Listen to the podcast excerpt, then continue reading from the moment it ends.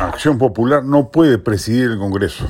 El próximo periodo legislativo, a partir de fines de julio, la oposición en el Congreso debe recomponerse y nunca más elegir a un representante de Acción Popular para la presidencia de este poder del Estado.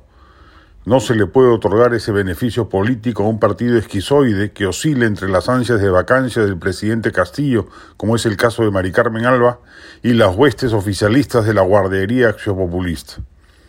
No debería importar si con esa decisión colectiva se pierden los presuntos votos de AP para conformar la nueva mesa directiva o quizás para animar un proceso de vacancia, si, dado el caso, se produjese un momento destituyente, que aún no se ha producido,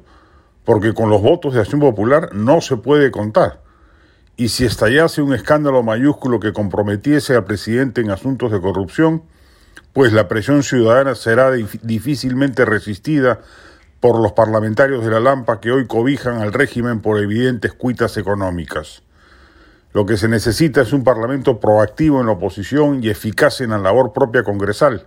ninguna de las cuales ha sido desplegada por la pobre gestión de Acción Popular al frente del Congreso. Al respecto, resulta deseable que la derecha, integrada por Fuerza Popular, Renovación Popular y Avanza País,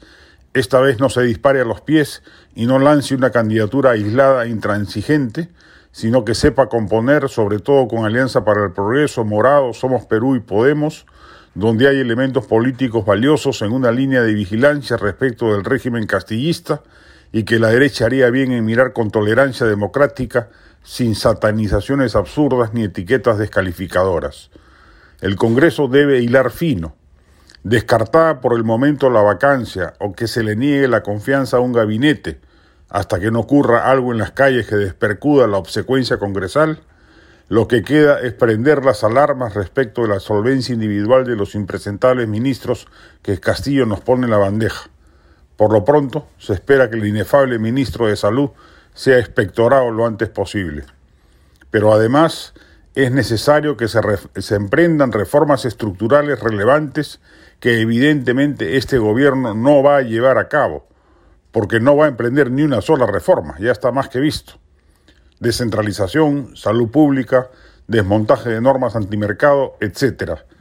Esa es la cifra del destino político que por el momento le toca al Congreso.